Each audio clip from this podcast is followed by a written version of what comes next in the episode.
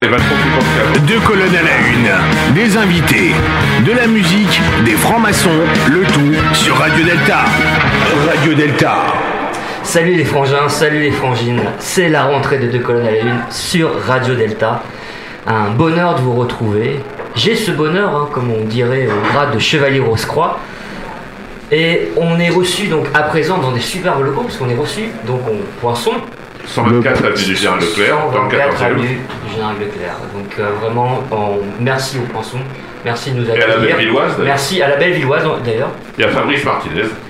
Donc on a eu, euh, donc avant l'été, on a eu une succession d'émissions euh, sympathiques. On a eu le plaisir de recevoir Barbara Carlotti, Bertrand Burgala et aussi euh, Patrick Eudeline, dont le, le podcast sera bientôt euh, disponible sur Radio Delta. Avec Didier Ozil. Avec, euh, et aussi l'émission de Didier Ozil qu'on attend patiemment depuis à peu près 24 mois. Je crois que ça sera bientôt disponible. euh, Je pense peut-être peut-être juste après l'émission. On peut l'espérer. En il faut cas, savoir c'est- que cette c'est- émission est hantée en fait. Donc c'est un plaisir de vous retrouver, j'ai j'ai vraiment plaisir de retrouver mes, mes acolytes. Et je vois qu'il y a eu quelques changements euh, durant cet été. Je vois que. euh, Bertrand est sobre, non Ouais, Non, je- Jean-Louis, Jean-Louis est sobre, il a arrêté la vinasse, c'est grâce à les vinasses. Franchement, c'est. Ils m'ont fait Et, et Jean-Laurent Présent. est devenu vachement magnétique d'un coup. je sais pas pourquoi. Ah, Franchement, ça fait plaisir. Et, et Pépé, mais putain, tu, mais tu pues le couillon Qu'est-ce qui s'est passé? Il y a eu un peu dans la matrice. Je vais parler à mon avocat à barre d'abord. Qu'est-ce que je fais dans cette émission? J'ai toujours pas compris. Donc, euh, donc sur deux colonnes à la une, on fait bien sûr les, les choses bien. Et, et ce soir, nous avons le plaisir euh, de recevoir Sensei Coralie Camilli, deuxième dan d'Aikido, philosophe, conférencière, grande lectrice de karaté Bushido et de Picsou Magazine. et elle va nous parler de son dernier ouvrage, L'art du combat aux éditions PUF. Alors, première question, euh, Coralie, ton maegiri, tu le fais avec la pointe du pied, avec le talon ou avec le plat du pied? Ah d'accord, c'est très bien pour une première question. Le, alors, l'aïkido est un art martial japonais qui comporte 130 techniques à peu près, pas plus. Si on compte les variations, et les variations des variations, et les variations des variations des variations des C'est applications, comme avec le Covid-19. ça. Ou le Kama c'est un, c'est un, c'est un art sans fin et sans finalité. Et ce qui est intéressant, c'est que on peut le découvrir et le redécouvrir, qu'on soit débutant et qu'on arrive au stade de 8ème dan, ce qui est le dan le plus élevé, le grade le plus élevé en aïkido. Ah, on, Et on ne cesse 10 de- dan. Et on ne cesse de reprendre les bases, euh, ce qui s'appelle le Kion Waza, les, les- les- les- les pratiques de base, et simplement on les pratique différemment, euh, suivant le grade euh, qu'on a, suivant l'avancée technique qu'on a, suivant les progrès qu'on a fait. Et euh, le maegiri, qui est un coup de pied, se pratique davantage en boxe thaïlandaise qu'en aïkido. Mais il est utilisé, surtout en démonstration en aïkido. Mais j'y suis plus familière en boxe thaïlandaise. Mais du coup, tu le fais avec le- la pointe du pied ou avec le talon Moi, perso, je fais avec la pointe du pied et après, je Ah, finis avec le ça plat. tire un petit peu vers le tibia, oui. Moi je, exact. moi, je le fais juste avec mon charme qui met tout le monde au tapis. Il le fait sur une chaise, lui. Bah, tu sais bien ce que disait Audiard. Hein. Non, qu'est-ce qu'il disait Un con qui marche va toujours plus loin qu'un intellectuel assis. Je, je, je laisse préciser cela à beaucoup de sommes nos... tous à la bonne place. alors. Exactement. Donc, euh, bon, j'ai lu avec pour intérêt l'art du combat. Exact. Et euh, là où je trouve vraiment ce qui m'a mis. Ce qui m'a vraiment intéressé, c'est ton approche lamnésienne finalement de, de l'art martial parce que Oui. c'est assez inattendu. Généralement, dans tous les ouvrages que j'ai lus autour des arts martiaux, généralement on fait souvent des rapprochements avec les stoïciens, euh, avec Nietzsche, Heidegger. Donc c'est souvent les mêmes philosophes occidentaux qui sont vraiment sollicités. Là, effectivement, là je me suis pris un Mao Shigeri parce que je m'attendais pas à voir Leibniz débarquer et Aristote aussi parce que c'est vraiment les deux auteurs auxquels je m'attendais pas forcément. Oui. Et du coup, c'est vrai que euh, l'originalité, euh, j'ai envie de dire que j'ai trouvé vraiment dans, dans l'usage que tu fais de Leibniz et Aristote. euh, c'est inattendu, c'est original, vraiment c'est original, ça change vraiment des.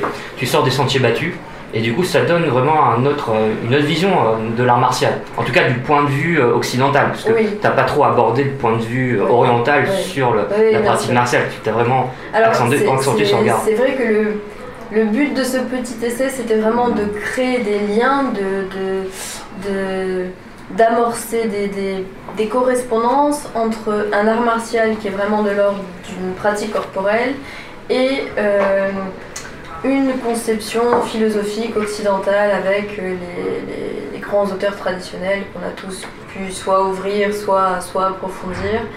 Euh, j'ai choisi Leibniz en particulier. Alors c'est vrai que c'est un choix audacieux, mais c'était à la fois le pari du livre et puis en même temps un intérêt personnel pour, euh, pour ce philosophe que, euh, dont je, je- je ne cesse pas de lire et d'approfondir la lecture depuis le début de mes études de philosophie. Euh, contrairement à ce qu'on pourrait penser, alors oui, chez Leibniz, le temps, l'espace n'existent pas en soi, il n'y a que des réalités métaphysiques, des points logiques, ce qu'il appelle les monades, qui sont des substances simples, irréductibles, éléments premiers de toute chose. Voilà, a priori, ça peut sembler très très conceptuel et très très strictement philosophique.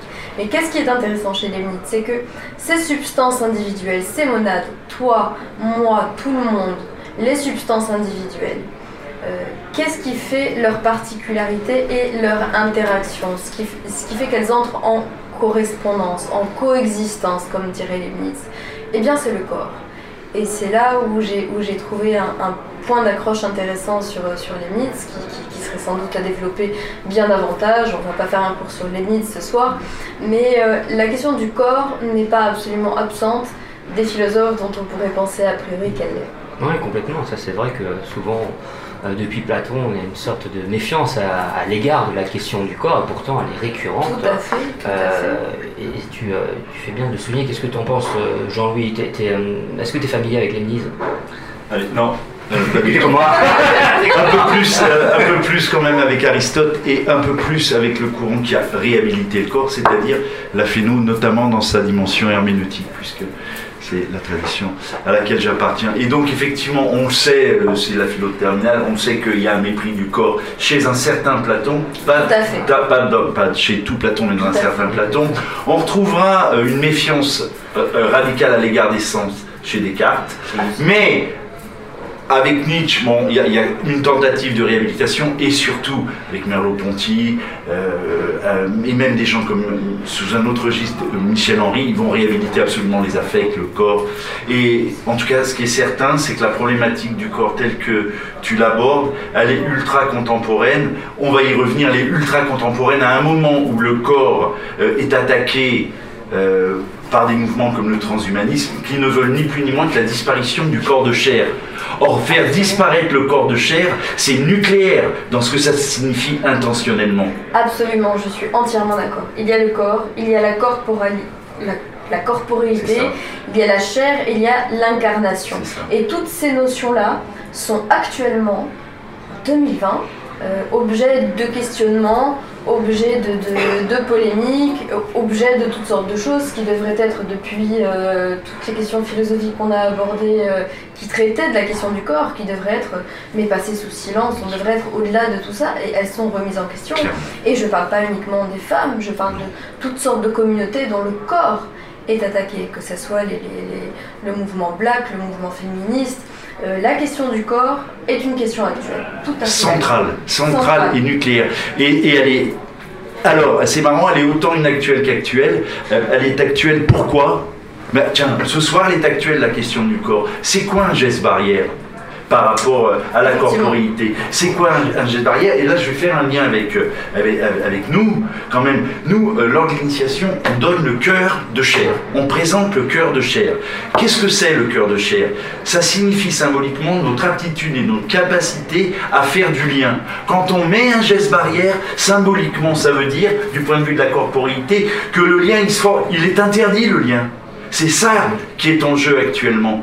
Et c'est en ce sens que ton bouquin, il, il pose et il, il nous invite, il donne à penser, il nous, donne, il nous invite à penser des choses euh, totalement actuelles, alors que ton, ton, ton détour, il est complètement inactuel. Enfin. Oui, bien sûr, c'est vrai qu'on part sur, euh, pour, euh, pour parler des, des, des arts martiaux qui ont un rapport au corps assez, assez particulier, mais, mais, mais au-delà de ça, la question du corps, elle touche d'autres domaines, elle touche la question du rite, elle touche la question du symbole, et euh, pour par exemple euh, les rites juifs religieux que j'ai touché aussi un petit peu, euh, on en a été privé aujourd'hui avec les gestes barrières que vous évoquiez à, à l'instant, puisque ce sont des gestes qui se font en communauté et, et- et- et dont certains d'ailleurs sont soumis à un, à- à un minimum de personnes, ce qu'on appelle en hébreu un minyan. Il faut 10 personnes par exemple pour exécuter un rite, un geste, un geste rituel. Chez les francs-maçons, il en faut 7. Bon, on est Oui, c'est- juste des parents. Zayn, Zayn. le chiffre de tous les possibles, Absolument. symboliquement. Absolument. Bon, alors, donc, on se, on se rejoint sur plusieurs points, mais c'est vrai que du coup, euh, la question du corps est attaquée et puis est remise en question évidemment à partir de cette année et au vu de l'actualité. Euh, Alors, il il faut rappeler c'est rigolo sur, sur Leibniz, parce que là, c'est un truc d'histoire. Euh, Je crois que Leibniz, c'est 1646-1716, donc il n'a pas vraiment pu être franc-maçon, euh, mais il, il a, il a été membre de la Royal Society avec. Isaac Newton. Euh, il fait partie des, de, de la Société des Rose-Croix de Nuremberg. Donc, c'est quelqu'un qui baigne dans, dans l'alchimie, dans la Kabbale et, et dans ce mouvement autour de la Royal Society avec Isaac Newton, dont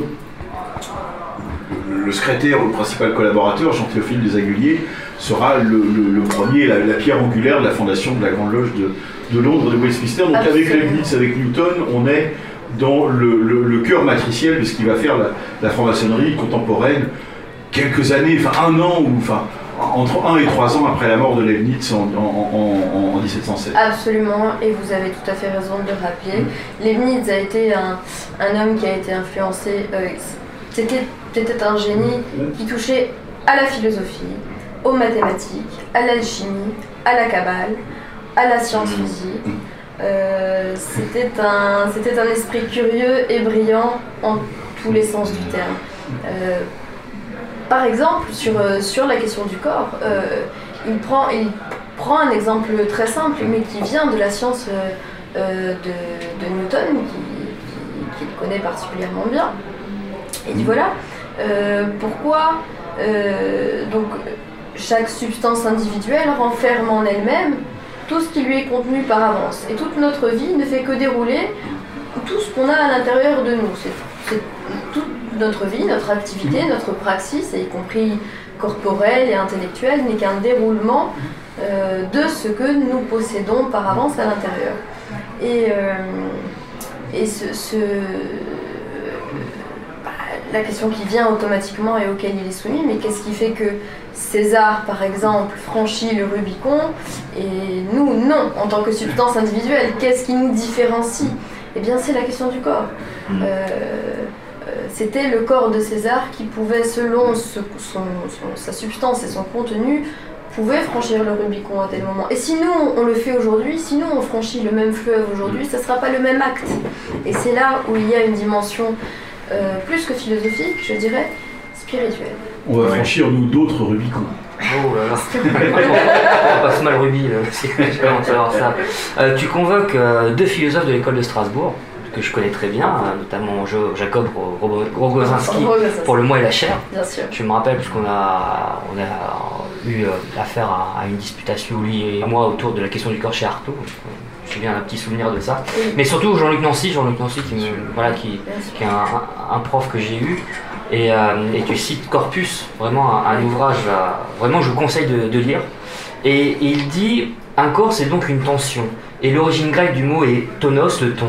Un corps est un ton, et je ne dis rien là qu'un anatomiste ne puisse approuver. Un corps c'est un tonus. Quand le corps n'est plus vivant, n'a plus de tonus, il passe soit dans la rigor mortis, hein, la rigidité cadavérique, soit dans l'inconsistance de la pourriture. Être un corps, c'est être un certain ton, une certaine tension. Je dirais même aussi qu'une tension est aussi une tenue. Par conséquent, il a des possibilités de développement éthique que l'on ne soupçonne peut-être pas à première vue. Magnifique. Absolument, très beau texte. Magnifique. Oui, oui, très très beau texte. Et, et je cite, euh, je, cite effectivement dans, dans- dans un de, de, de mes chapitres, notamment quand j'aborde la question du corps glorieux, Mm. qui à mon avis est une question euh, qui touche pas seulement le corps, mais aussi une certaine forme de rayonnement, de puissance, d'énergie, qui n'est pas seulement corporelle, mais qui est, qui est aussi spi- spirituelle, physique et intellectuelle, et euh, que Jean-Luc Nancy aborde avec euh, une excellence sans- sans- Ouais, a- Là, tu viens de prononcer un mot qui, à mon avis, est, est- est central là, chez toi dans ton bouquin, c'est le mot puissance. Alors moi, j'aime beaucoup la manière dont, évidemment, tu revisites Aristote, mais j'ai une question. Autant, euh, je suis très sensible à la distinction que tu fais entre, euh, entre puissance et force, Oui. bien sûr, euh, et où tu cites Camus, effectivement, dans, en Oui. régime de puissance, on s'empêche, un mec, il s'empêche, c'est à ça qu'on reconnaît son humanité. Sauf que euh, j'ai- une question euh, qui m'est venue à l'idée, qui m'est venue à l'idée, alors je précise que j'ai jamais dit que je préférais euh, la vinasse à l'Evinas, ils m'ont fait dire ça, mais c'est trop. non, non. Donc voilà, C'est ce qu'on dit après, ça, c'est ce qu'on dit après. Ouais, ouais, on a planqué toutes les bouteilles. Alors- on a planqué toutes les bouteilles. Non, non, voilà. Alors, euh, On ne la fait pas nous. Ouais, ouais, euh, je suis une boutanche après les émissions avec Jean-Louis. Alors, en fait, j'ai quand même une question. euh, mais dans les deux cas, on est quand même en régime de euh, on est en régime de, vo- de volonté de puissance dans les deux cas. Et moi, je voudrais savoir, est-ce que tu conçois des situations, quelles sont-elles, où notre volonté de puissance est frappée d'impuissance? Ah, c'est une, une excellente question, j'avoue. Euh, la, volonté de puissance, qui est un terme aussi proprement nietzschéen, repris par Nietzsche, hein, euh, qui, a lu aussi toute cette grande tradition philosophique, Marx, euh, c'est effectivement quelque chose de l'énergie vitale, qui peut se déployer ou ne pas se déployer. Personnellement, j'ai toujours eu la tendance de le lire comme un, outil. Euh, le propre d'un outil, c'est quoi? C'est qu'on peut en faire un usage ou on peut ne pas en faire un usage. On a un marteau sur la table, on peut choisir de le laisser là où il est. On peut choisir euh, de frapper sur la tête de son voisin. On peut choisir euh, de construire sur la table un- un- une petite sculpture, etc. On peut en faire un usage. Euh, ce qui détermine l'usage qu'on fait de la volonté de puissance, évidemment, c'est d'une part les circonstances dans lesquelles on se trouve, et la volonté de puissance peut être empêchée, Euh, et d'autre part, je pense, une forme de caractère qui nous est propre, euh, parce que concernant l'usage, c'est quelque chose euh, euh, qui vient à l'idée, mais qui, mais qui passe par la main, qui passe par l'usage, qui passe par le geste, par la gestuelle, par le corps. Et la volonté n'est pas seulement volonté de l'esprit, elle est volonté de, de tout l'être. Oui, mais ma question, oui, je comprends. Mais ma question, elle- elle reste presque entière parce que. Ah oui, ma question, elle reste presque entière parce que, alors, si tu veux, là, tu t'as bien défini, mais est-ce que tu conçois, toi, des moments où euh, toutes les fibres de l'être peuvent subir l'assaut d'une altérité, par exemple? Ah, oui, d'accord. Euh, c'est- cette question posée comme ça. Oui, je considère, euh, par exemple, les moments d'exaltation pure comme des moments de dessaisissement et de dépossession de cette volonté de puissance. Euh, les moments d'extase comme les moments de désespoir les plus profonds. Je pense que ce sont les deux points extrêmes d'un cercle qui peuvent se, rejoindre. Mais oui, effectivement, on est dépossédé, dessaisi euh, de la volonté de puissance et de tous les aspects qui s'y rapprochent, y compris les aspects d'usage. Pépé, il est dessaisi là. Comment euh, Tu nous annonces le prochain morceau. Moi, je suis sur d'autres euh, préoccupations Ouais, en fait. Euh, en fait, euh, Ça, on le sait. juste avant, euh, bon, l'impuissance dans la puissance. euh, Pourquoi t'es je crois impuissant que- Non, je crois qu'en fait, les, les hommes ici n'en parleront pas. Ouais, c'est Joker pour tout le monde, tous les hommes. Euh, non, en fait, euh, quand j'ai lu ce- l'ouvrage, j'ai pensé, euh, de manière plus générale, pour rester dans la franc-maçonnerie, à à notre devise, tout simplement, Ordo ab chaos, parce que en fait, j'ai eu le sentiment que c'était un ordonnancement, une ritualisation du temps, de l'espace, et que finalement, ça a montré en fait, euh, quelque part, euh, la pauvreté de la condition humaine. Si on réfléchit derrière, en fait, on croit tout contrôler, on contrôle rien. Et surtout, je pensais au Ashling que tu cites, et surtout, je, euh, je pense que je le citerai en loge, au discours du huitième dan d'Aikido. Absolument. Avec surtout la fin que même l'eau pure peut finalement finir par croupir dans une mare. Oui. Et je trouve qu'en fait, c'est ça, c'est peut-être ça la bonne définition de la maîtrise, là, je cherchais un peu. C'est qu'en fait, la maîtrise, en fait, c'est. bah, finalement, c'est euh, un peu le lâcher prise. C'est vraiment le. Absolument. Euh, le- le- Ce que, ce que j'essaie de, de développer un petit peu et très rapidement dans, dans, ce livre, c'est que au début d'un apprentissage euh, corporel, qu'il soit rituel ou martial, euh, la conscience est très présente. Et la conscience se déroule dans le temps et dans l'espace. Et elle, elle réduit, elle enferme toute la, toute la et du coup aussi toute sa puissance d'agir dans un espace euh, qui est clos et restreint et dans une temporalité qui est limitée et fermée. Et euh, au fur et à mesure de la maîtrise du geste ou euh, du rite ou de la puissance qui, éclate à force de répéter les mêmes, les mêmes choses, on sort par éclatement de, cette, de cet espace-temps très, très restreint.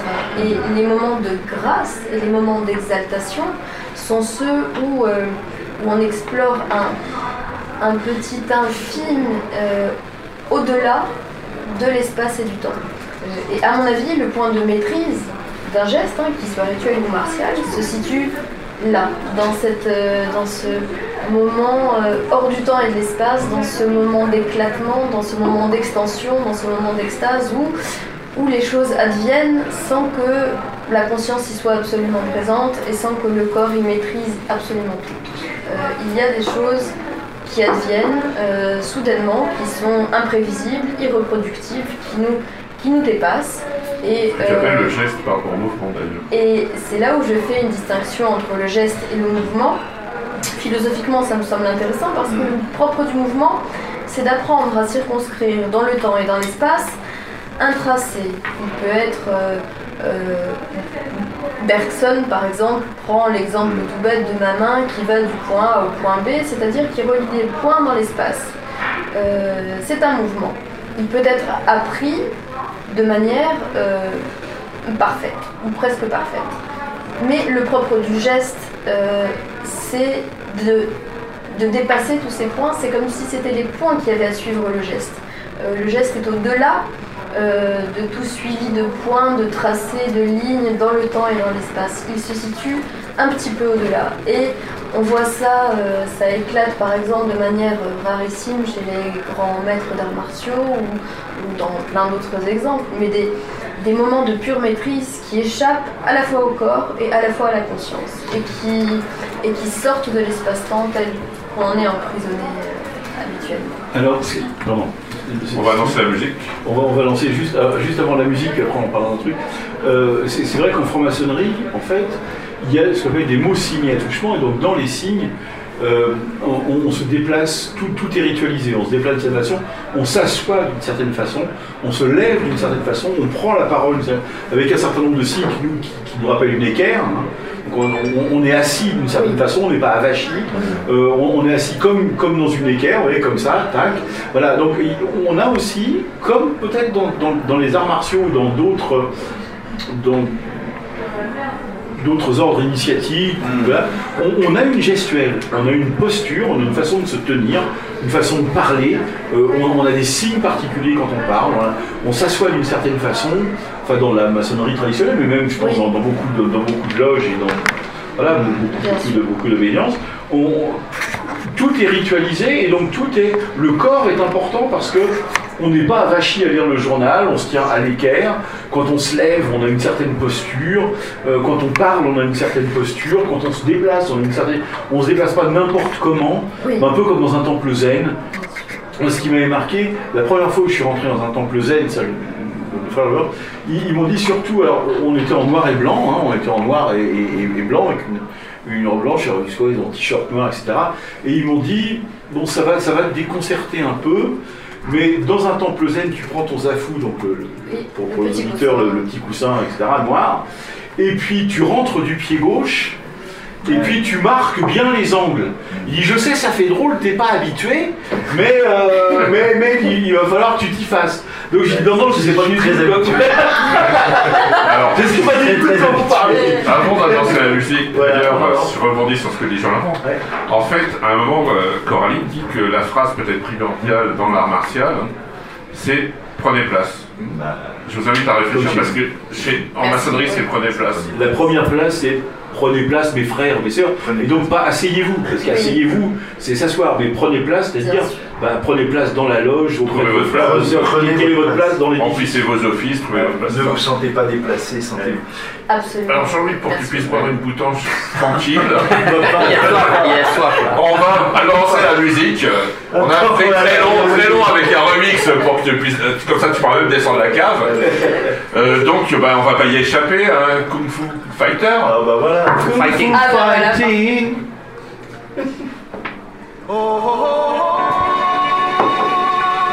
Peux être plus fort, je joue, c'est pas grave.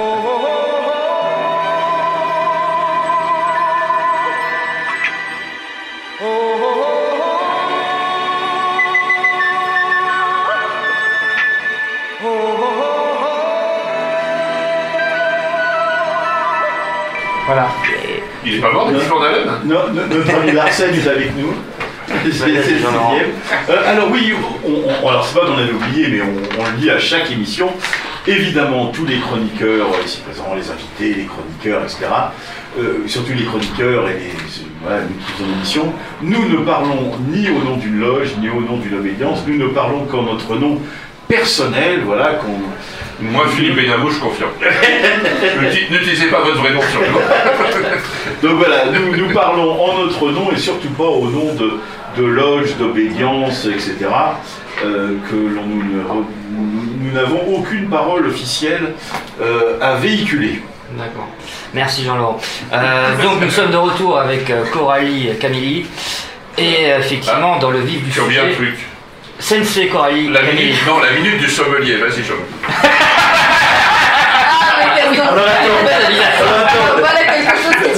Ah, mais La minute du sommelier, attends, mais je vais prendre la parole parce qu'il a... Attends, tu- alors voilà. Désolé, c'était trop tôt. On va la voir, la minute du sommelier.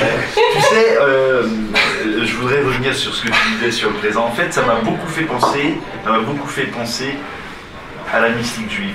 Et tu sais à qui? À, Gust- à Gustav Landauer, qui était le maître de, de Martin Buber. Absolument. T'es d'accord? Absolument. Hein? Faut parler Ah, pardon, faut référence. parler devant lui. C'est Ah, c'est- bah, frappant. hein. Quand il dit que la, la- la véritable révolution, qui est en fait une révolution spirituelle, elle a lieu quand l'improbable s'empare du présent. Tout à fait, Voilà. absolument. C'est quand le- absolument. c'est ça. Et ça m'a Absolument. vraiment Merci la référence. Et je- et j'y ai pensé également lors de l'écriture. Eh du livre. qui a Donc, je suis été très euh, contente. Gustave Landauer, qui a été découpé en morceaux par Bien Oui, d'ailleurs, moi je pensais à George Steiner, d'ailleurs, vers la fin, euh, à Maître et Disciple, quand tu parles du fait qu'il faut répéter, c'est la répétition. Je pensais à ce que disait Steiner, qu'en fait, beaucoup de textes juifs ont été sauvés parce que, euh, justement, des détenus de, con- de concentration les, les répétaient par cœur pour pas les oublier. Oui, Et qu'en Oui. fait, euh, savoir par cœur, ça permet ensuite de comprendre et de- d'agir.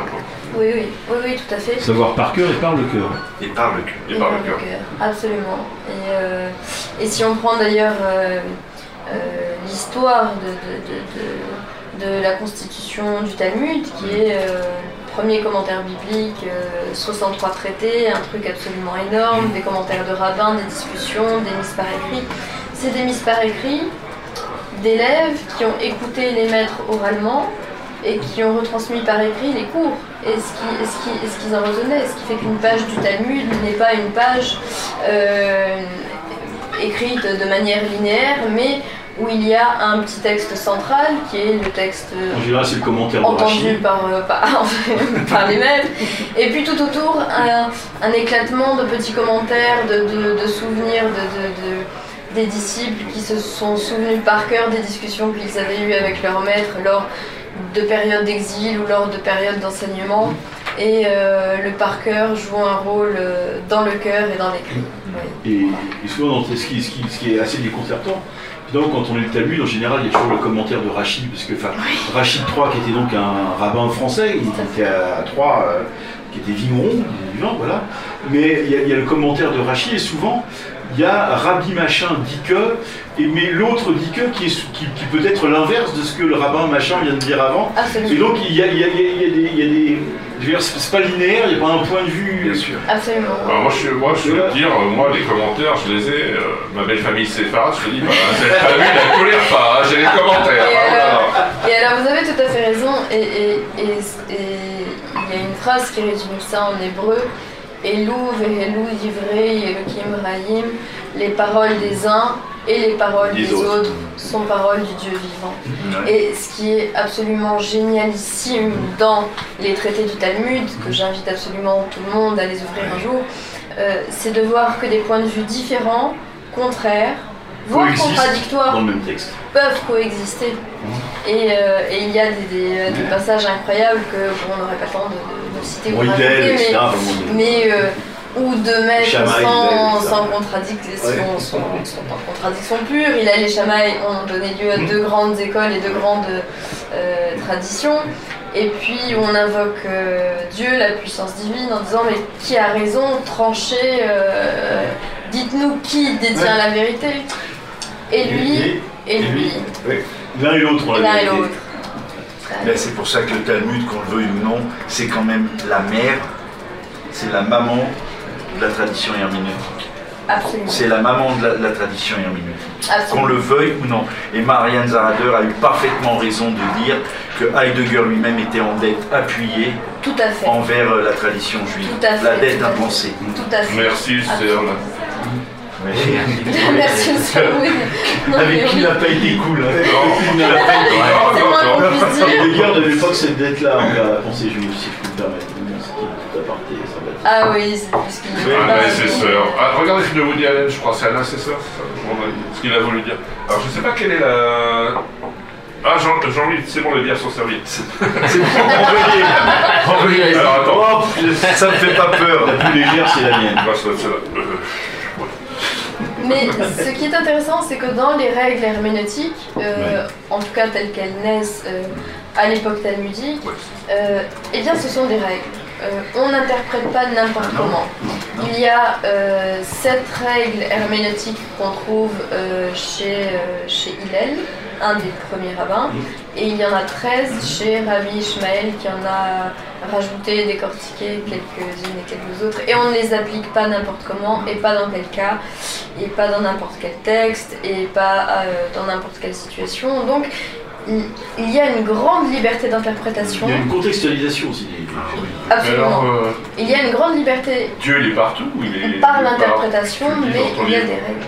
Oui, Tu dis où est Dieu en fait euh, Ça me fait penser à cette euh, anecdote où finalement tu un rabbin qui c'est en Pologne, bon, un rabbin qui arrive puis qui voit que euh, l'aubergiste chez qui il est n'est pas euh, ne va pas, ne prie pas, etc.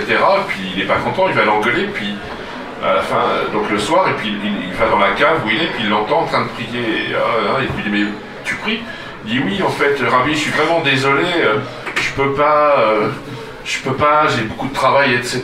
Donc j'essaie de m'aménager un moment tous les soirs pour prier. Il lui dit, tu es plus saint que moi. Ah, ah, mais c'est une, c'est une anecdote qui fait écho à une phrase de Gide que j'ai relue il y a, il y a- il y a pas très longtemps. Ne cherche pas euh, Nathanaël, Dieu autre part que partout. Et je trouve que c'est euh, à la fois juif et à la fois universel. Je pense. Est-ce que tu y fais référence Avec goût. ça va, ça va- ça va amuser. Voilà. Voilà, en tout cas, tu, tu rappelles aussi dans, dans tout, dans tout l'ouvrage, hein, tu, tu rappelles l'idée de code, code des samouraïs, euh, le bushido, et en fait, euh, souvent on croit que c'est le bushido, mais en réalité, il faut renvoyer ça au bouquet chaud. euh, Vous êtes sur Radio Delta, politique, au Japon qui la radio qui rayonne entre les oreilles. Vous êtes sur Radio Delta, un petit peu les- la radio qui rayonne entre les oreilles. Vous êtes sur Radio Delta, la radio qui rayonne entre les oreilles. La radio qui rayonne entre les oreilles. le sabre, l'équitation et la littérature. Deuxièmement, éviter les excès dans les loisirs. Troisièmement, interdiction d'accueillir les fugitifs et les voyous. Quatrième règle, expulser les rebelles et les assassins des domaines. Cinquièmement, pas d'interaction sociale pour les daimyo avec les autres castes sociales. Sixièmement, tout aménagement urbain doit être signalé au shogun. Septième règle, idem pour les fortifications militaires. Huitième règle, interdiction de se marier pour le da- daimyo sans autorisation euh, du shogun. Neuvièmement, euh, disponibilité sans faille des daimyo pour le shogun. Et dixièmement, les samouraïs doivent vivre de façon frugale. C'est le Donc, code noir. on n'est pas dans le Absolument. code qu'on imagine dans les mangas et effectivement Absolument. on a quelque chose qui codifie a- la vie sociale et on a bien sûr retrouvé un petit peu la même chose en maçonnerie dans les Paul Charles, etc., dans ces textes fondateurs, les textes d'Anderson, etc., Avec qui ont pour vocation justement à poser des, règles des morales. Bien sûr, et qui touchent euh, la, la vie en général et pas seulement tel moment de la vie, la bagarre, ou tel moment, le rythme, mais qui est vraiment un ensemble général euh, de, Et c'est vrai qu'on a l'image euh, mentale du samouraï qui part seul à la bataille, sabre au dos, et qui, vit un petit peu comme un renégat et comme un guerrier solitaire. Non, il faut savoir que les, samouraïs étaient organisés en clans. Euh, les clans euh, vivaient dans des provinces. Des provinces étaient gouvernées par des daimyo, des chefs de clan, des chefs de province, des chefs de château. Qu'il y avait beaucoup de bagarres entre les clans, voire des guerres. Et que les samouraïs se trouvaient être au service euh, du, chef en question, mais également soumis à des règles morales, spirituelles personnelles, euh, puisque euh, on ne pouvait pas manger telle chose, on ne pouvait pas dormir à telle heure, on ne pouvait pas se raser de telle manière, on ne pouvait pas porter tel habillement. Euh, donc c'était des règles euh, qui touchaient les règles des familles guerrières, comme, comme tu l'as très justement dit en japonais, étaient des règles qui touchaient la vie en général. Ça nous rappelle aussi la règle de l'ordre du temps. Ouais. Cela dit, euh, les. Spartiates, c'était pas mieux. hein. Les Spartiates, c'était pas mieux. Non, mais la, la règle des Templiers, euh, faite par. euh, C'est par, ça, euh, c'est- ça ressemble beaucoup aux Spartiates. Sauf que euh, le, le- le- le modèle shogunat a duré quasiment 10 siècles. Oui. Avec à un moment donné sans inter- interaction avec l'étranger. Parce que c'est quand même une île, donc c'est probablement isolé du monde. Donc je ne sais pas quelle civilisation a connu ça dans, dans l'histoire de l'humanité, de rester Les 10 Anglais. siècles sous une dictature. Euh, avec des règles particulières, parce que par exemple les enfants de samouraï étaient élevés selon des critères. À, partir de 6 mois, l'enfant était enlevé au sein de sa mère. Euh, on lui faisait euh, manger du riz coloré en rouge pour qu'il s'habitue à la vue du sang. Dès l'âge de 5-6 ans, on les emmenait vers les, lieux de suppliciés pour ramener des, têtes de cadavres, parce qu'il ne faut pas oublier que le samouraï gagne sa vie au nombre de têtes qu'il décapite. Donc on est aussi dans, une violence aussi qui, voilà, qu'on a, en tout cas j'ai pas connaissance de- en Europe d'un système où on récupère des biens euh, avec la tête de nos ennemis. J'ai pas, j'ai pas connaissance de ça, ça dans en les Europe. Éthiopiques de Cortomaltese, Ouais. de- je sais plus, euh, de, de, du Goprat, pardon. Je sais plus euh, ce que. Il récupère les têtes, je sais plus quelle tribu euh, qui est à côté de. Comment elle s'appelle la, la petite enclave française qui est encore en Afrique. Petite enclave, euh, comment elle s'appelle euh, Il y a une petite enclave euh, en Afrique encore. euh, Ouais. et en fait, il y a cette ethnie-là qui effectivement coupe encore des têtes. D'accord, ouais, des coupeurs de tête. euh, Ouais. ouais. Ouais. Donc oui, non, c'est. Il faut regarder les Éthiopiques. euh, Mais, mais c'est vrai que c'est quand même, là, je ne vais pas revenir comme une obsession, mais c'est vrai que le- comment dire, les, les règles de l'ordre du temple, écrites par Bernard de euh, moine cistercien, enfin euh, voilà, avec tout ce qu'il y a de mortification, de, euh, etc., on, se rapproche de, je ne dire d'idéal samouraï, mais des, des- moines soldats avec une ascèse, avec euh, une, praxis, avec des, rites de, passage, des, mortifications, etc., qui se rapprochent. Alors rien n'est évidemment comparable à 100%, mais il y a cette idée quand même de, de moines soldats, de, de rites, de mortification, d'ascèse, de ne pas avoir de relations, de ne pas manger, enfin voilà, le, le- le jeûne, etc. Enfin, on, on retrouve un peu des, des- des choses qui sont semblables. Bien à sûr, oui, oui, non, non, tout à fait. Le rapprochement, merci, est, est très instructif. Et euh, je souligne qu'au Japon, d'ailleurs, euh, la pratique de l'aïkido, qui est considérée comme un art martial, mais dans art martial, il ne faut pas entendre comme martial, il faut entendre art. C'est devenu un art non compétitif. Euh, de, euh, des, des cours par exemple de, sabre, de, de- katana, d'armes japonaises qu'on peut suivre dans différentes écoles.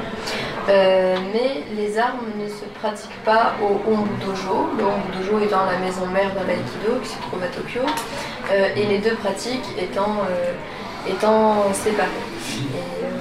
J'ai eu aussi pour ma part la chance euh, et l'expérience formidable de, euh, de faire l'expérience de cours de, de, de- de sabre et d'armes Kendo, ja- euh, japonaise dans une école euh, traditionnelle euh, qui, était, euh, qui, qui sont les descendants d'une vraie famille de, samouraïs et, euh, et- et- et dont les codes sont évidemment euh, euh, plus rigoureux et plus stricts que ceux qu'on peut trouver maintenant en aïkido qui est devenu un art non compétitif. Un art euh, où on pratique entre hommes et femmes, entre gradés et non gradés, entre les règles euh, ont, ont changé entre, entre, entre les deux catégories de, de pratiques. Peut-être faudrait dire un, un mot peut-être de, de maître Ueshiba qui a, qui a créé euh, l'aïkido. Parce qu'il est mort euh, il n'y a pas si longtemps, enfin je veux dire, c'est pas quelqu'un du Moyen-Âge, hein. Ah, il doit être mort en 69, 70, enfin 1969, 1970. Donc c'est quelqu'un qui a vécu la période, la Seconde Guerre mondiale, qui a, vé- qui a vécu euh, la, la période moderne jusqu'à la fin des années 60. Bien sûr. Bien sûr. L'aïkido, l'aïkido en soi est une discipline. euh, est une discipline. Moderne enfin, euh, Oui, oui. c'est euh, moderne, comme oui, le judo, oui, le oui. karaté. Oui, complètement. Mais alors, euh, Complètement. art, Elle- elle- elle- elle- elle- c'est une discipline qui reprend des techniques martiales qui existaient évidemment dans les arts de combat japonais traditionnels. Euh, mais lui a codifié ses, ses katas, ses règles d'application, euh, pour en faire un, un art non compétitif, de, de défense, mais aussi un système d'éducation morale. Et, euh, et donc, euh, oui, il y a des techniques qui sont efficaces, et il y en a d'autres qui sont purement des exercices du, du corps et de l'esprit. lié plutôt au, enfin, au, au- zen, plutôt au Rinzai, plutôt par rapport au Zen Soto, enfin il y a quelques, quelques différences, mais, mais euh, Je plutôt dirais avec cette plutôt, école. plutôt, plutôt Rinzai, mais, Oui. mais, mais là-dessus, à vérifier à travers d'autres écrits. En tout cas, bien sûr, il, euh, pratiquait aussi lui-même beaucoup la, lecture, la calligraphie, euh, il écrivait des poèmes, il incitait ses premiers disciples à faire de même, et pour lui, l'exercice du corps, euh, qu'il passe ou non par une application euh, d'une technique qui fonctionne, c'est-à-dire un, un point clé sur le corps qui bloque l'adversaire, euh, ou bien simplement par un exercice de répétition pour apprendre la pureté du geste parfait. C'était jamais séparé d'un exercice de l'esprit et d'une discipline et d'une rigueur qui touchait la, la vie, la vie du disciple dans sa généralité la plus grande. D'ailleurs, cette notion d'art avant de lancer la musique, puisque c'est de l'art, euh, c'est intéressant si tu dis effectivement que dans art martial, il faut voir, euh, et tu l'as répété là, par le mot art, tu cites la calligraphie, la cérémonie du thé, euh, la poésie, je crois. Et en fait, euh, c'est vrai que j'ai une amie japonaise, sa mère était organisée à la cérémonie du thé. Donc, en fait, je ne savais pas qu'il fallait être maître, ou je ne sais pas quel Oui. mot. Et euh, à tel point que finalement, si tu n'es pas initié, voire même japonais, euh, en fait, tu as le droit, à- comme la soupe à l'oignon chez nous pour les touristes. Tu as le droit à la thé, pareil. Et, La musique. bon, alors c'est la musique. Non, envoyez. c'est- Alors, je ne sais pas ce que raconte le chanteur ou les chanteurs, mais le titre japonais m'a plu, c'est Acacia. De quoi avoir, ça fait du bien. Donne-moi une bière, je sais pas, il y a un truc. Acacia en japonais. Eh bien, vous êtes de retour sur deux colonnes à la une sur Radio Delta et nous avons le plaisir donc ce soir d'être reçus au Poinçon, donc euh, avenue du Général Leclerc. 124 124, je sais pas 124. si- J'ai pas vu l'allure à laquelle euh, Jean-Louis vit la cave, je sais pas si on en recevoir. Bon ben, venez quand même, il y a de la vinasse et on parle de les vinasses de C'est super beau. Et, et ils sont sympas. Et donc, euh, et bien sûr, nous nous retrouvons donc Coralie et Camille. Et donc on était en, en train de parler un petit peu donc du code, euh, des samouraïs, etc. Le, le fait qu'effectivement entre les samouraïs, on a une vision parfois idyllique, mais entre eux, eh bien effectivement c'était un peu parfois des coups dans le dos. Il y avait des jalousies, euh, il y avait des règlements de compte, on piquait la tête de cadavre du voisin pour pouvoir euh, aller voir le shogun et récupérer les lauriers. Donc il y avait vraiment des, sympa, des- ça, des- je des trouve. trucs sympathiques. Tiens, tu, tu piques la tête de mort du voisin. Donc effectivement le, le- le code il est là pour structurer un petit peu le, je dirais la, la vie sociale. Et en maçonnerie bien sûr, euh, on a les, les hold charges, on a ces, ces règles, et on les retrouve aussi pensées d'une manière différente dans nos rituels, surtout dans les hauts grades, où on va aborder bien sûr euh, dans nos légendes maçonniques, on va aborder euh, les désirs de vengeance, euh, les, les ambitions. La question des ambitions elle est très évoquée. Et quelque chose de très Euh, important dans l'ouvrage, qui est dit d'ailleurs, le devoir, le comportement, le etc. La Et- manière et, d'être. donc ce rapport-là, c'est cette éthique hein, qu'on aborde en philosophie, elle, elle est centrale euh, au niveau de notre pratique maçonnique. Elle est vraiment, c'est une interrogation qu'on laisse bien sûr à chaque maçon, je veux dire, d'aborder hein, dans son fort intérieur. Mais c'est une question qui, qui est toujours là. Et moi, ça me fait toujours sourire parce que dans les loges, bah il y a des bagarres. euh, moi, je, je vais être général, machin. Ouais, moi, je suis mais enfin, ambitieux. nous, c'est comme Et- l'éthique à Nicomède, hein, c'est pas l'éthique qui a coupé la tête. Ouais, mais on coupe des têtes. Moi, on m'a coupé deux fois la tête. hein. Moi, Ouais. je suis à, euh, voilà, au géo, on m'a dit de démissionner, sinon, euh, voilà, on m'a menacé, etc. Oui, je peux témoigner, et je pense que beaucoup de fois peuvent Oh, témoigner. Il y a des la pratiques tête. symboliques, mais où on te coupe la tête quand même. Hein. bon, ta tête, euh, tête repose toujours. Grave. Will, Will Smith et d'autres agents là très C'est vrai, moi, je peux, je peux témoigner. Moi je suis pas d'accord, les obédiences elles sont, elles sont toujours irréprochables, les grands maîtres sont merveilleux et tout va bien et je sais pas de quoi tu parles. Non, Attends, C'est un témoignage sympathique parce que Alors. tu vois, je, je vis dans mon fort intérieur parce que effectivement j'avais reçu une menace, on va dire politique, en me disant bon, Fred, tu dégages parce que tu sens le souffle. euh, ou sinon on, on- on empêche la création de la loge. C'est vrai. Bah, j'ai démissionné. En même temps, t'as la tête. Mais c'est pas grave euh, parce que c'est un peu en même temps c'est un travail sur moi et la maçonnerie. Moi je, je dis toujours il faut distinguer la maçonnerie des maçons. Il y a une démarche philosophique et effectivement tu es face à des comportements qui sont pas toujours fraternels. Ça fait partie Ouais. du, de, de la démarche euh, et de notre parcours de vie et parfois effectivement à toi de trouver la- l'attitude et la façon Je de trouver euh, la, la- la paix en toi et le faire en sorte que tu puisses trouver une certaine mais harmonie. Complètement, et je peux témoigner que dans les dojos, il se passe strictement Mais la même la chose. même Chose. chose.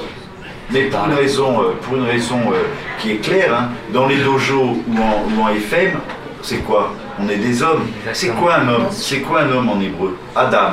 Si tu fracasses le mot, t'as Aleph, lumière divine, et t'as Dam, sang. Ça veut dire quoi? Ça veut dire que on marche sur remède, c'est pareil. hein, On est, on, est l'homme véritable et la mort on est, on est forcément euh, à, à la confluence de la misère et de la grandeur, fatalement. Et l'horizon de sens que, que constitue tel, euh, tel ou tel corpus de règles, euh, les constitutions par exemple chez nous, elles, sont, elles, elles visent à quoi? Elles, sont pas naïves, elles visent précisément à réguler la partie euh, non iramique de notre être, puisque la partie iramique c'est la partie lumineuse, mais tout le monde sait bien, dès le deuxième degré, que face à, face à, en face de la partie iramique et lumineuse, il y a les mauvais compagnons. Exactement, j'ai un petit, bière, un petit c'est- conte zen. Un petit conte à zen à, vous raconter. Un, petit livre de, de Deshimaru, Le vol et le bateau. Ah, il, y a, Kaizen oui. des il y a une centaine de petits contes zen qui est assez sympathique. Moi, je suis lit un. le japonais couramment. À l'ère Meiji vivait un très fameux moine amidiste, maître Kolun Shishiri. Un voleur s'introduit dans, son temple et vint le menacer. De l'argent, de l'argent. L'argent J'en ai beaucoup. Et il lui apporta une cassette plein de billets et dit Je vous remercie beaucoup car j'ai trop d'argent. Aujourd'hui, justement, on en a donné beaucoup. Emportez-le, je vous en prie. Le voleur était abasourdi. Je peux tout emporter, vraiment? Bien sûr, vous devez tout emporter. Le voleur, très impressionné, s'apprêtait à repartir, mais Korun lui dit Attendez, attendez Votre vêtement n'est pas très épais et la nuit est très froide. J'ai justement reçu hier d'une personne décédée un très bon vêtement bien chaud. Je vous en fais don. Le voleur le prit et le mit dans son sac avec l'argent. Attendez, un moment encore Quoi? Que voulez-vous me donner encore? Je n'ai plus rien à vous donner, mais ayant reçu toutes ces choses de moi, vous devez de me remercier. Après quelque temps, et de nombreux autres larcins, le voleur fut arrêté et avoua ses vols. Korun fut convoqué et confronté au voleur. Quand les policiers eurent bien entendu le récit du vol, ils dirent à Korun Vous ne devez pas aider les voleurs. Mais il leur dit, je ne connais pas de voleurs qui sont entrés dans mon temple. Vous ne connaissez pas cet homme? Mais si.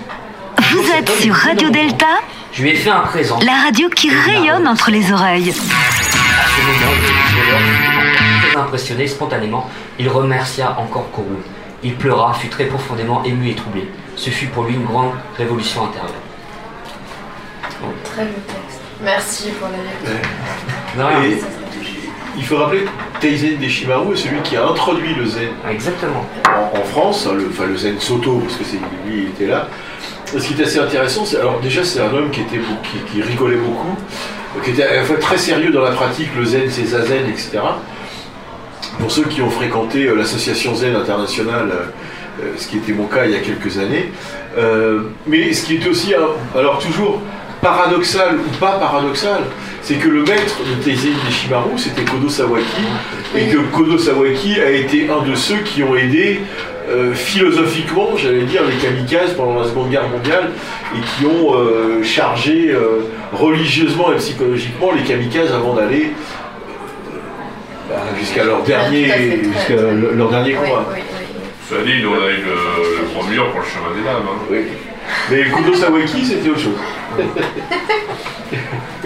En tout cas, c'est vrai que, que que ce soit la pratique martiale ou la maçonnerie, on, on a donc euh, des voix qui nous interrogent, qui, qui nous forcent à interroger notre comportement vis-à-vis de l'autre et notre place aussi dans la, dans la société.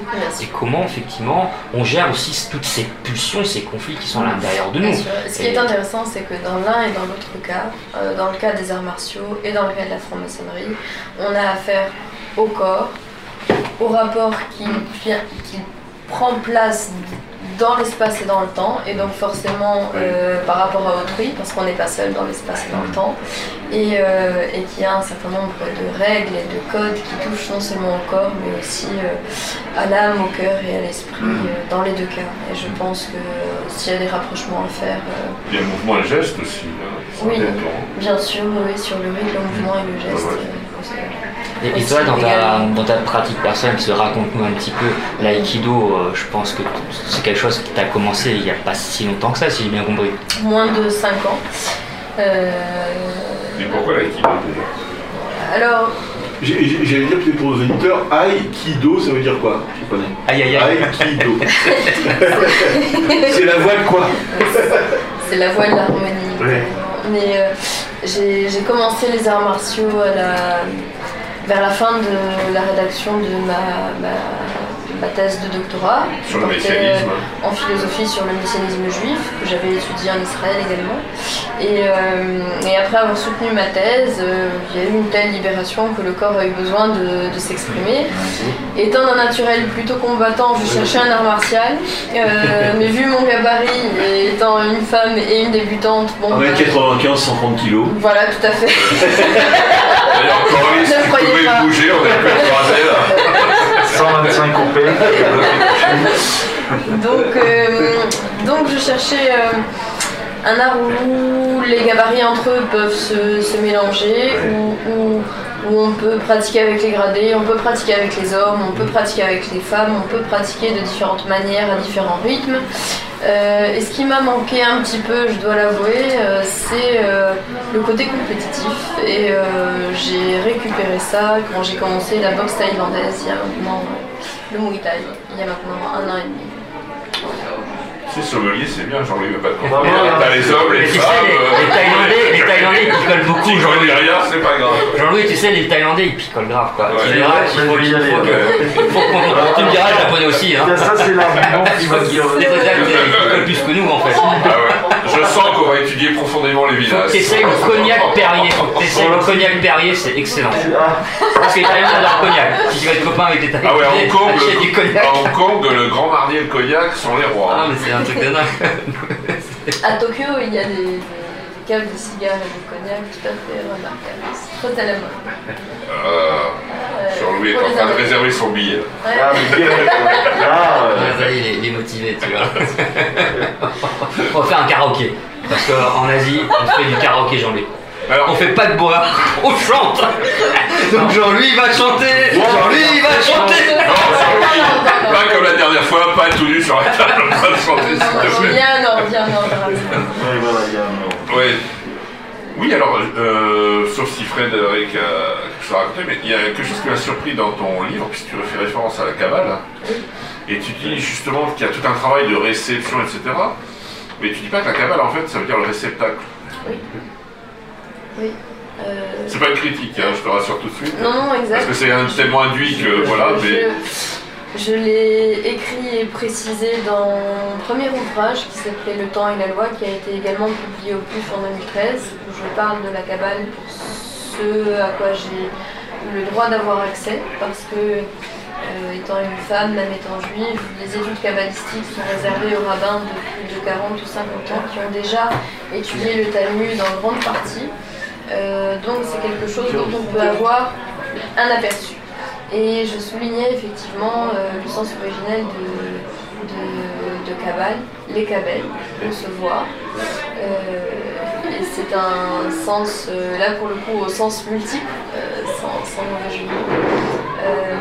mais là, dans, dans l'art du combat, je, je, je faisais que citer quelques références que j'avais déjà travaillées auparavant. Et il y a une notion intéressante que tu évoques en même temps, c'est la pureté. Justement, et euh, j'en discutais avant l'émission avec Jean-Louis, en fait ça m'a fait réfléchir notamment par rapport à tout ce qui est euh, catholique. On parle de pauvreté, mais est-ce que ce ne serait pas plutôt pureté? Parce que Absolument. les racines latines sont les mêmes. euh, Oui.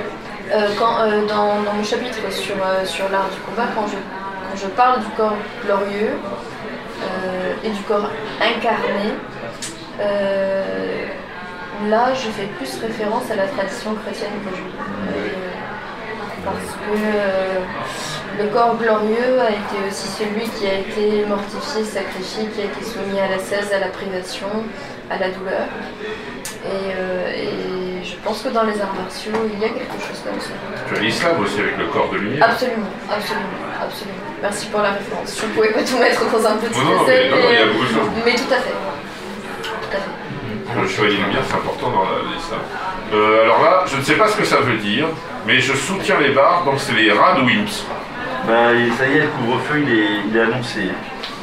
Couvre-feu de 21h à 6h, au moins jusqu'au 1er décembre.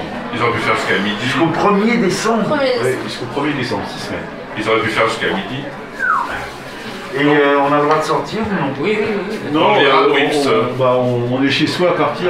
Alors je, je le dis à, je le dis à tous nos frères que la respectable loge Albert Lantoine, que, que la respectable loge Albert Lantoine se réunit le deuxième lundi de chaque mois de 12h30 à 14h30. Tout- Mais tout- nous, Donc hors horaire de couvre-feu. tous nos frères et toutes nos sœurs, j'espère, on euh, Nos frères. de 17h à 19h30. Voilà, et en plus, nous sommes mixtes. Donc, Voilà. euh, Donc pour les frères, pour les frères Albert Lantoine, pour les frères et les sœurs Montmorency Luxembourg et vice versa. au plus, tout va très le, bien. le- le plus beau gosse de la franc-maçonnerie, il est à Luxembourg. Deux colonnes à la une, des invités, de la musique, des francs-maçons, le tout sur Radio Delta. Radio Delta. Une légende indienne nous conte l'histoire d'un roi contemporain du Bouddha. Ce roi, en compagnie de sa ravissante épouse, partit dans la montagne.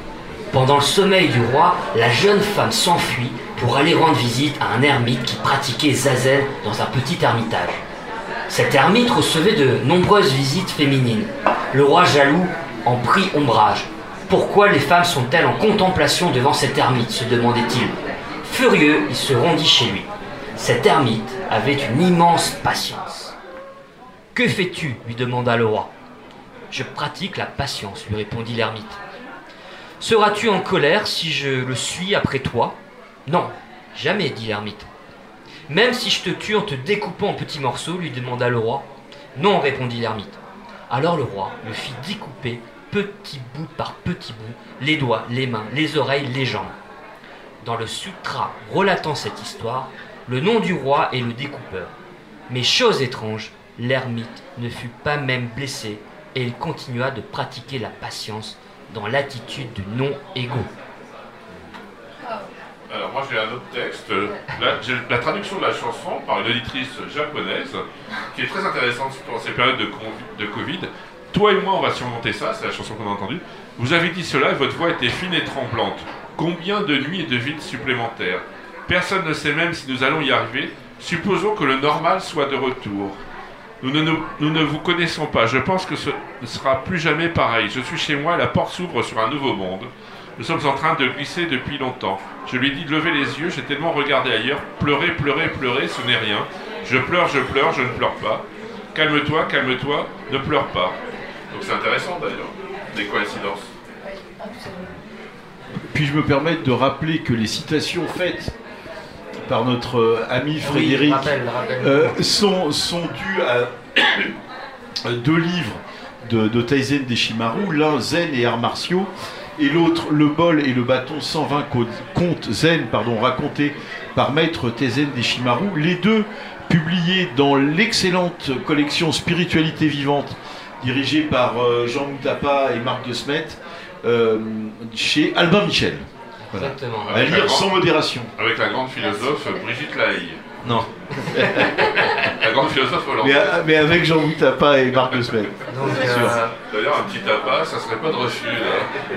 Donc c'est c'est vrai que dans la, dans la pratique martiale comme dans la maçonnerie, euh, la mort en fait est au, est au cœur de, de notre démarche spirituelle.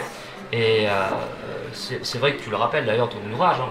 dans, dans l'idée en aïkido il faut apprendre à, à- chuter et on accepte déjà l'idée de, de, chuter, que le, corps finalement euh, puisse accueillir euh, euh, la mort en, elle-même. hein. C'est- une expérience un peu paradoxale. Et comme tu, tu as bien, tout à l'heure tu me disais effectivement tu pratiques l'aïkido et, et maintenant aujourd'hui tu pratiques la boxe thaï. Et moi j'ai une expérience un peu similaire à la tienne puisque j'ai commencé par le judo et ensuite je suis allé vers la boxe thaï parce qu'il y a quelque chose qui est un peu différent en boxe thaï, c'est que tu rentres dans, dans une compétition où tu as du plein contact et surtout où il y a cette expérience du chaos. Et comme enfin, j'ai subi deux, deux chaos en, en boxe, Oui. et c'est vrai que c'est une expérience très étrange Oui. parce que tout d'un coup ton, ton corps te lâche et tu, tu pars dans les limbes, des choses que tu vis pas forcément en aïkido en judo parce que c'est quand même Absolument. très maîtrisé ce- la chute alors que voilà quand tu te retrouves sur un ring et, et là c'est vrai que je sais pas si tu as, eu cette expérience là comme moi expérience et, euh, et j'en avais besoin parce que c'est vrai que dans l'aïkido, on apprend à chuter. Euh, c'est un apprentissage, ça s'appelle Anukemi. En japonais, Ukeu. C'est vraiment plutôt recevoir que chuter. Sens de l'écabelle, la cabale. Et, et on reçoit l'attaque. Et de même, l'attaquant euh, accepte le, de, de- de- recevoir le partenaire qui est plus un partenaire qu'un adversaire. La différence avec la, la- la boxe, c'est que un coup La sur boxe, la c'est un tempe, adversaire. c'est un adversaire. Et un coup sur la tempe, au millimètre près, à la seconde près, et bam Non mais bon, déjà il y a un ring, donc là l'espace est limité. Et euh, c'est pas apprendre à chuter et à laisser la chance au partenaire de se relever, de recommencer la technique. C'est vraiment quelque chose de plus, euh, voilà, pour le coup, de plus, martial, au sens plus combatif. Et euh, le rapport à l'adversaire est complètement différent. Et le rapport au corps, du coup, aussi, parce que euh, les coups, et puis en boxe thaïlandaise, on utilise euh, les mains, les coudes, les genoux, les pieds, arrivent de partout. C'est le chaos au sens où il y a des rafales de coups d'un coup qui peuvent amener jusqu'au chaos. Et, et c'est pas quelque chose qu'on expérimente forcément en aïkido. Et le rapport à la mort est peut-être plus, plus évitant dans le, dans le, quand on est dans ce, dans, dans ce fragment de, de, chaos. Et, euh,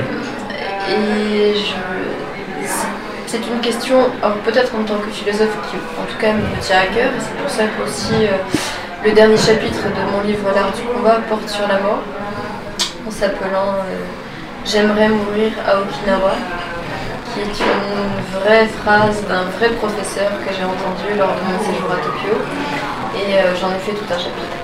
Euh, je trouve en tout cas c'est un, des plus, intéressants parce qu'effectivement tu, bah, tu nous ramènes à, on, on- pense la mort, mais euh, ce que propose l'art martial et ce que propose aussi la maçonnerie au troisième degré, c'est de la vivre, de, se rapprocher de cette expérience.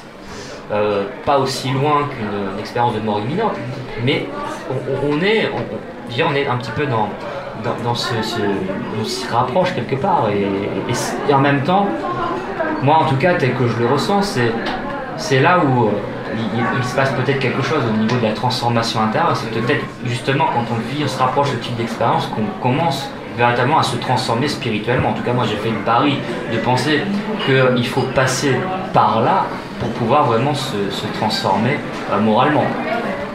Oui. Mais, Il faut une vie bien nourrie pour une mort riche. mais- C'est. Euh, C'est c'est vrai que dans, dans tout processus initiatique, et la franc-maçonnerie ne fait pas exception, il y a toujours une mort et une résurrection ou une renaissance. Une épiphanie, tu peux Dans, dire. dans- dans- dans tout processus initiatique, il y a la mort du vieil homme et il y a la renaissance dans un homme, enfin une femme, hein, euh, dans, dans- dans un homme nouveau. au- en franc-maçonnerie, c'est au troisième degré, mais dans, beaucoup d'ordres initiatiques. Et, quand on parle de- du seppuku, moi, euh, c'est vrai que je pense tout de suite à Yukio Mishima. Euh, voilà, et, c'est les amours interdites, tout ça, c'est tous ces livres-là de, lui qui, reviennent, et cette mort euh, volontaire, suivant la tradition, etc. Enfin voilà, cette mort. Rappelle-nous la, mort de, de Mishima, Mishima, c'est ça Bah oui, il se, il- il se fait, il se fait, euh, je sais pas, C'est c'est court, ouais, Alors, voilà. alors, alors, Il il a- couper la tête, ils n'y arrivent pas. C'est- ça ça, il y a- d'ailleurs. et et Lui il se donne le coup de poignard et le disciple coupe la tête après.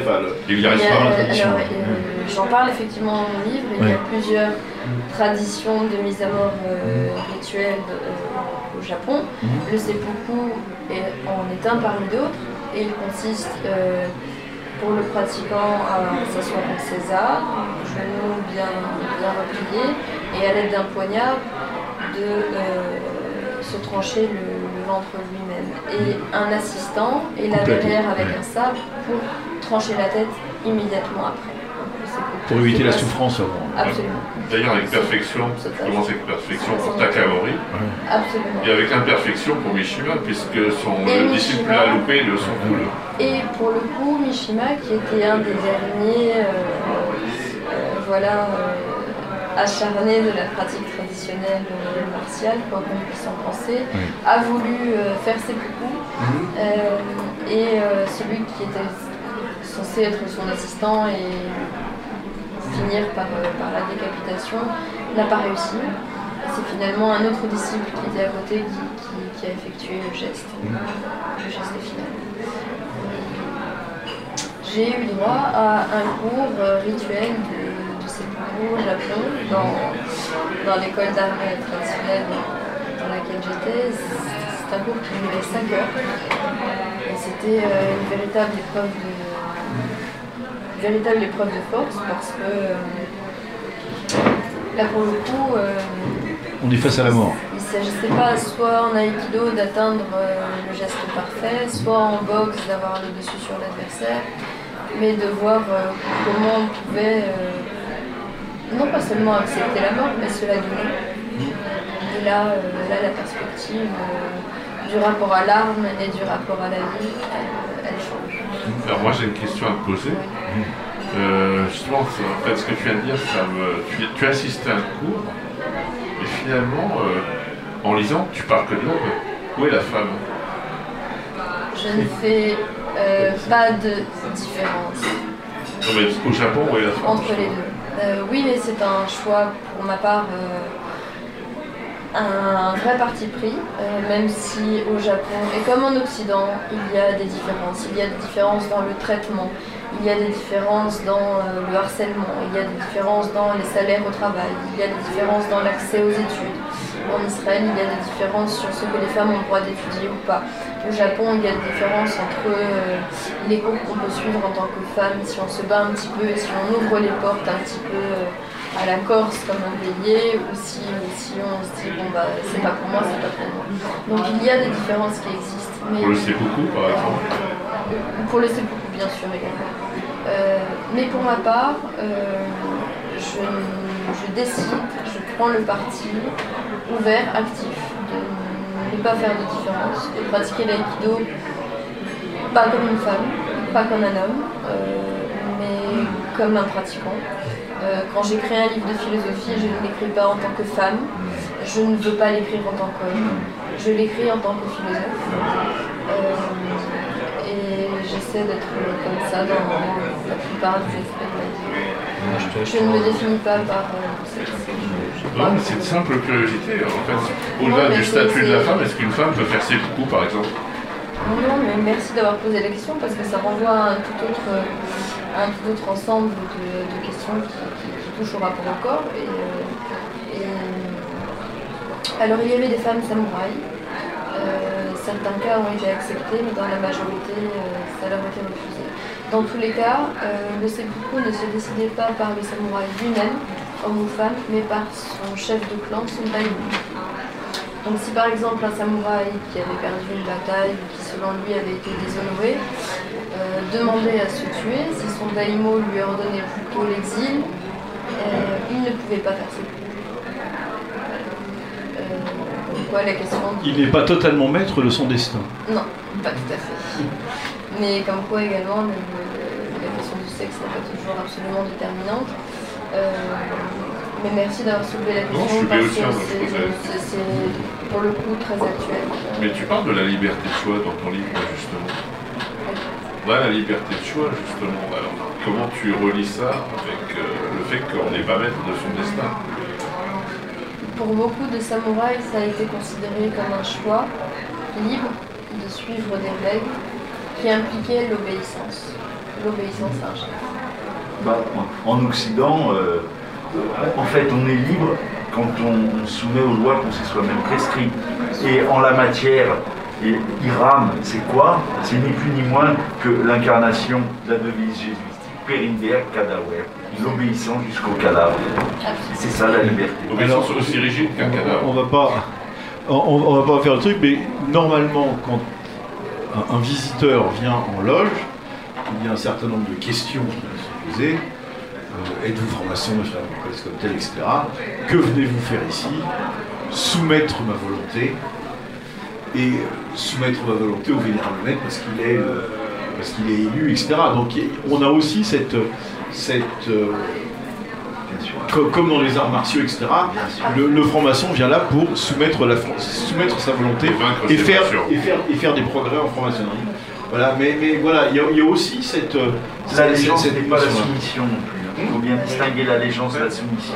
En franc-maçonnerie, on, Mais soumettre Ah, sa volonté à quoi? Pourquoi au vénérable maître? Parce qu'il est élu, parce qu'il reconnaît, etc. etc. Enfin bon, on ne fait, pas- on fait pas soumission à n'importe quoi, Voilà. n'importe qui, n'importe quand, n'importe Oui, mais Jean-Louis, tu sais bien qu'il y a un courant de pensée qui pense que l'ultime liberté de l'homme, c'est de choisir sa mort en Occident.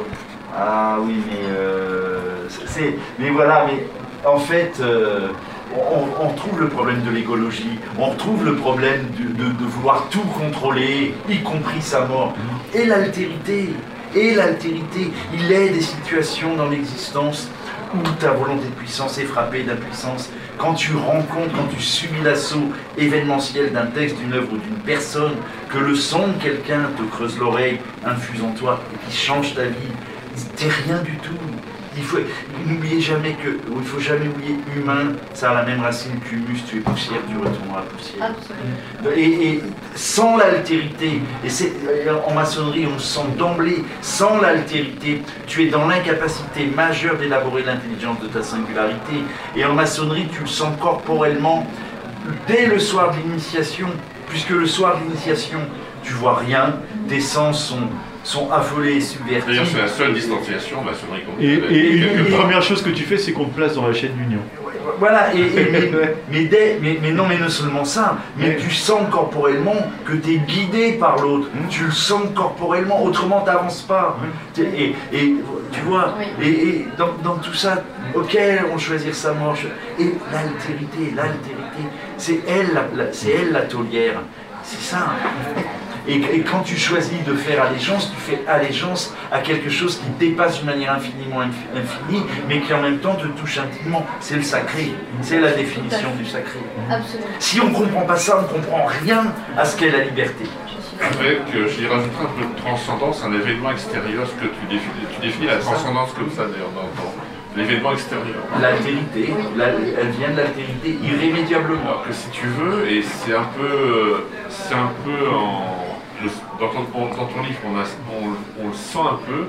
Si tu veux, il y a un principe transcendant que tu vas trouver dans Léogramme qu'on appelle le principe. Et tu t'y réfères notamment quand tu parles justement de tout ce qui est mess- pas messianisme, mais enfin quand tu fais un rapport à la religion juive par rapport, et justement, il y a ce, le principe en fait. Oui, oui.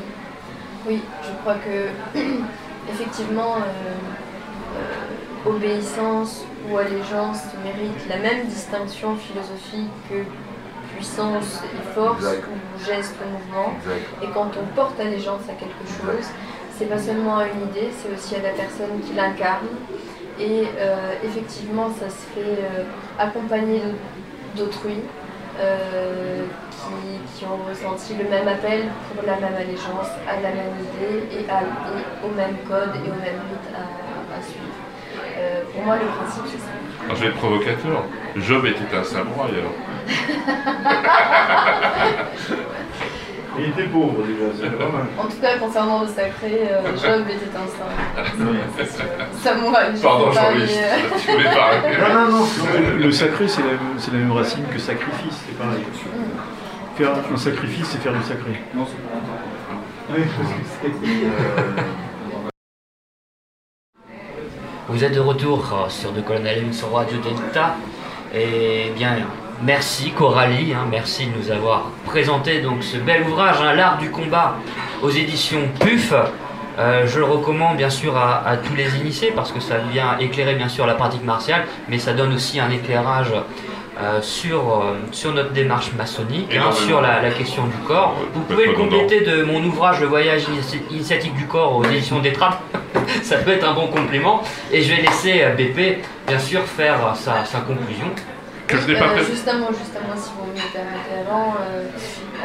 pour ce qui est de mes écrits sur la tradition juive, qui portent sur la Kabbale également, et donc qui peuvent intéresser un certain nombre Ouais.